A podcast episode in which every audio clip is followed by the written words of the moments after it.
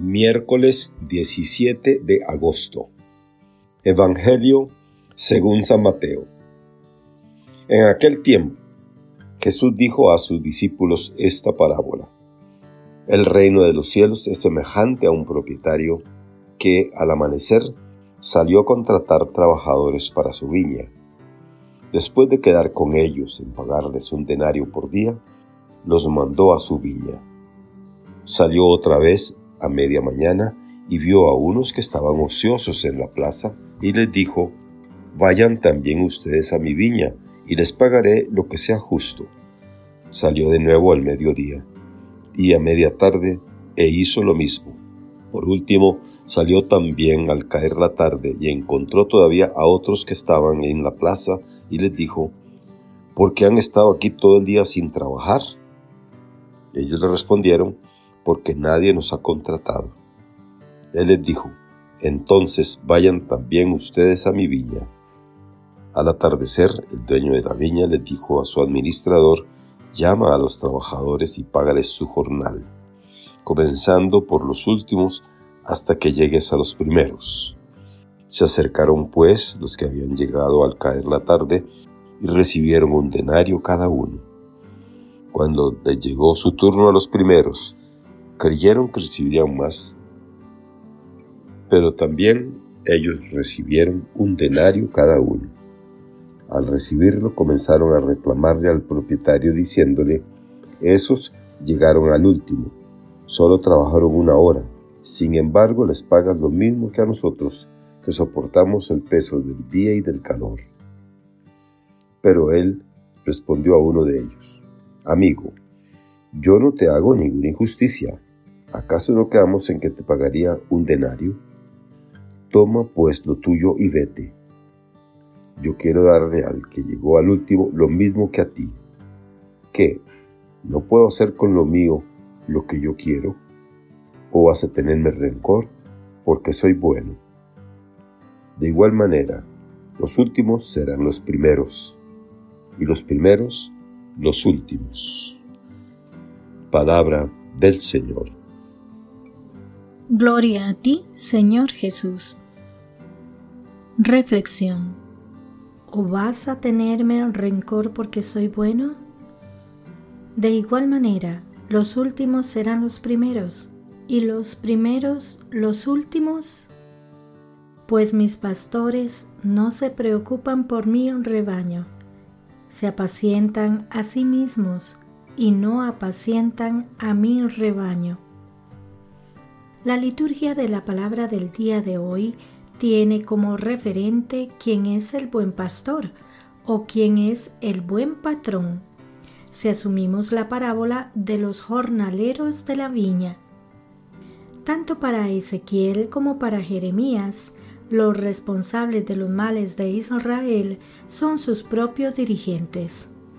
La acusación que hace Dios por medio de sus profetas es que lo único que hicieron en el pasado fue apacentarse a sí mismos, abandonando a sus ovejas. Por eso, el Señor mismo tendrá que ponerse al frente de su rebaño, cuidando de que cada una regrese a su pastizal la parábola de los jornaleros de la viña completa la enseñanza anterior sobre la recompensa que espera a los que dejan todo para seguir a Jesús. El apego del joven a sus riquezas contrasta con la generosidad de Dios que paga más de la cuenta. La misericordia de Dios no se opone a la justicia humana, sino que la trasciende totalmente en el amor. Dios no es injusto al ser generoso. No es cuestión de proporción, justicia, sino de aceptar agradecidos la desproporción. Gracia es amar más allá de los parámetros de la justicia humana. Las relaciones con Dios que establecía el legalismo en la época de Jesús eran de paga, en razón de los méritos que se tenían.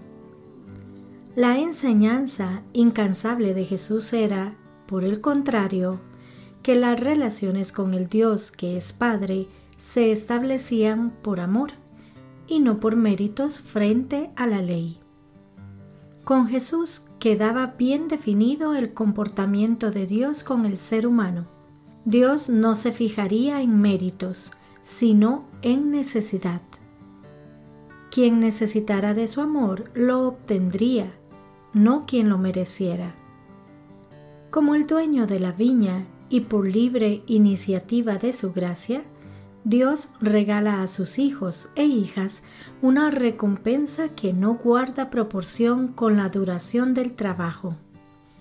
Tal es la respuesta de Jesús a los espíritus legalistas que veían con malos ojos su trato amistoso con los recaudadores de impuestos y pecadores. Y es bueno recordar que, en la comunidad de Mateo, algunos cristianos de origen judío no podían entender que los paganos, venidos más tarde, tuvieran en la iglesia el mismo reconocimiento que ellos. La parábola muestra que se trata de un don, un regalo inmerecido, y es igual para todos. Así es Dios de bueno con nosotros. Las lecturas de hoy vuelven nueva y machaconamente a mostrarnos al Dios bueno que es nuestro Padre Celestial. Es la razón por la cual Ezequiel señala el descontento y desaprobación de sus profetas cuando les dice un tanto airado, me voy a enfrentar con los pastores para reclamarles mis ovejas y destituirlos de su cargo. Los pastores ya no volverán a apacentarse a sí mismos. Yo mismo buscaré a mis ovejas y las cuidaré. El reclamo es bien preciso. No solamente se apacientan a sí mismos, sino que viven a costa de las ovejas. No cuidan a las enfermas, no fortalecen a las débiles y a las que están heridas. No buscan a las descarriadas y a las que están perdidas. Es la razón por la cual viven en dispersión, ya que no tienen pastor y, en consecuencia, son presa de animales salvajes. Andan como errantes, pues nadie se preocupa por ellas ni las busca. Como conclusión, el Padre Celestial los destituirá de su cargo. Estos pastores han olvidado algo que es bien actual en nuestra iglesia y también en otras muchas comunidades religiosas y en la sociedad. Se olvida que el ser pastor, tanto a nivel eclesial como político, no es una profesión, sino una vocación. Si estamos esperando recibir recompensas, remuneraciones, sueldos, salarios, réditos, diezmos, cuentas bancarias, todo tipo de lujos, estamos utilizando a la iglesia y a la religión como negocio, una manera de conseguir reconocimiento social, prestigio y un lugar precioso entre los que administran y tienen el poder social. Con mucho respeto y delicadeza, ese no es el camino de Jesús ni de sus servidores. En nuestra iglesia es, una vez más, el Papa Francisco quien nos ha puesto sobre aviso ante esta tentación con la que se enfrentan los que son llamados para apacentar el rebaño del Señor. De manera muy gráfica, Francisco denuncia y rechaza lo que él llama el carrerismo, es decir, hacer de la iglesia y la vida un trampolín para subir social y eclesialmente. Tarea nada fácil, llena de obstáculos y enemigos, porque son muchos los que en vez de ser administradores, se creen dueños absolutos y no admiten corrección alguna. ¿Cuántos problemas y dificultades se crean y vivimos en la iglesia debido a todos aquellos que llenan las parroquias y comunidades de rivalidades, cuotas de poder y situarse por encima de los demás?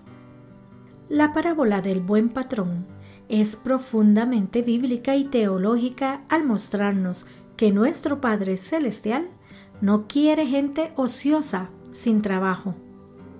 Por ello, a lo largo de la jornada, acude en horas sucesivas a contratar nuevos trabajadores. Y, sobre todo, con el tema de la remuneración. Cambia radicalmente nuestra manera de pensar, sentir y vivir. Pues no son ni la competencia ni la productividad los criterios de nuestro Dios, y mucho menos algo que hiere profundamente el pensar de una buena mayoría de nuestra sociedad. La meritocracia, que nos convertiría en superiores, nos situaría por encima de los demás o en seres privilegiados. La gratuidad y la necesidad son los criterios de nuestro Dios para hacernos hijos suyos y dignos de su misericordia. Terminemos, pues, nuestra reflexión con esta pequeña oración. Señor Jesús, tú sabes qué es lo que más nos conviene Cuenta con nosotros, llámanos a la hora que quieras para trabajar en tu viña. Queremos escuchar tu voz. Habla, Señor, estamos a la escucha. Amén.